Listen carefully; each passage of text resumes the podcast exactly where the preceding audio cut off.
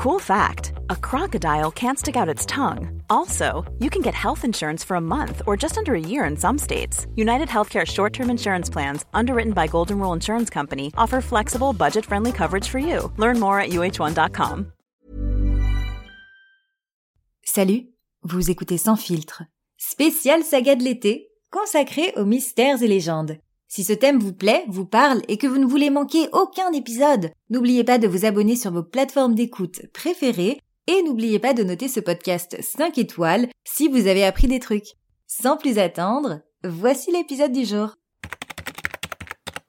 Sur la planète, il y a quand même eu des événements super étranges et inexpliqués et des mystères que la science peine encore à résoudre.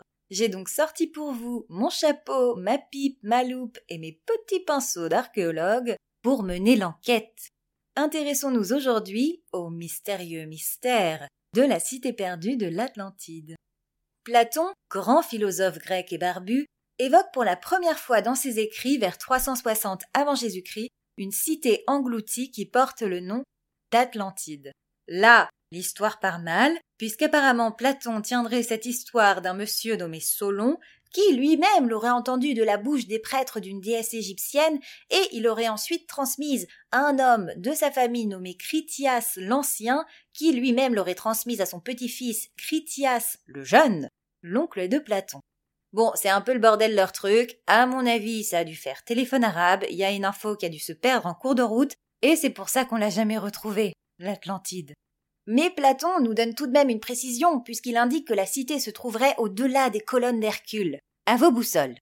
Les habitants de l'Atlantide s'appelaient les Atlantes, et ils seraient nés de l'union du dieu de la mer Poséidon et d'une jeune orpheline nommée Clito. Hum, pourquoi pas? La femme donna naissance à cinq paires de jumeaux, la pauvre, dont l'aîné s'appelait Atlas, les dix rois de l'Atlantide. En gros, je pense que Platon entend cette histoire, qu'il se dit que la femme s'appelle Clito et qui tient un scoop, et il en fait un roman. Dans les descriptions, l'Atlantide formait un ensemble de cercles concentriques au milieu de l'océan, et la cité pouvait s'apparenter à un petit paradis sur Terre, des richesses, de la culture, des technologies hyper avancées pour l'époque, des intellectuels à tous les coins de rue, des ressources inépuisables avec de l'or, du cuivre et même un métal qui brillait comme du feu, l'orichalque, l'oricalque, Chalk, je ne sais pas comment ça se prononce puisque ça n'existe pas, plus, ça n'existe plus ou pas. Bref, un truc de dingue. Et les habitants de l'Atlantide, c'était pas des rigolos. Les Atlantes formaient une superpuissance et en guerriers ultra expérimentés avaient colonisé une partie de l'Afrique et de l'Europe. Selon Platon, la seule puissance étant capable de tenir tête aux Atlantes était, oh, surprise! Les Athéniens. C'est du chauvinisme où je ne m'y connais pas. Platon raconte alors que les dieux voulant punir les Atlantes de leur orgueil et de leur soif de domination, provoquèrent un déluge d'eau, noyèrent ses habitants et engloutirent la cité de l'Atlantide dans les profondeurs des océans. Quant aux scientifiques, qui sont quand même beaucoup moins fun que Platon, ils nous expliquent que si l'île a potentiellement existé, elle aurait tout simplement été submergée par un tsunami. Bof. Votre version était quand même beaucoup plus cool. Historiens, archéologues, scientifiques et aventuriers s'emparèrent du mystère et cherchèrent alors à découvrir sa localisation pour comprendre ce qui était réellement arrivé à cette cité. Leurs recherches les amenèrent aux quatre coins du monde, de l'Espagne aux Açores, en passant par la Suède et l'Antarctique. Cependant, la science n'a jamais pu prouver l'existence de ce peuple, et certains imaginent que c'est Platon qui l'aurait inventé pour avancer ses idées philosophiques. D'autres personnes assurent que l'Atlantide fut détruite par l'éruption du volcan se trouvant proche de l'actuelle île de Santorin en Grèce. Personnellement, je ne suis pas scientifique, mais j'ai ma théorie. Ce que j'imagine, c'est que la cité a bien été engloutie, mais que les Atlantes auraient survécu, ils auraient muté génétiquement et se seraient transformés en peuple de la mer, qu'Andersen en aurait fait un conte et qu'on l'aurait appelé la petite sirène. Et vous, c'est quoi votre théorie?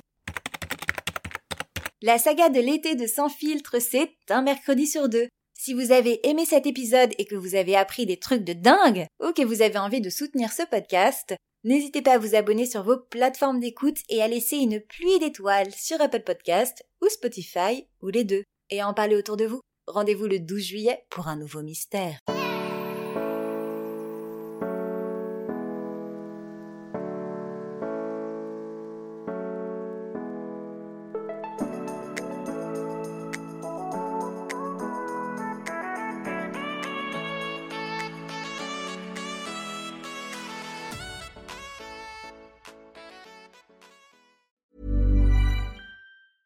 Planning for your next trip?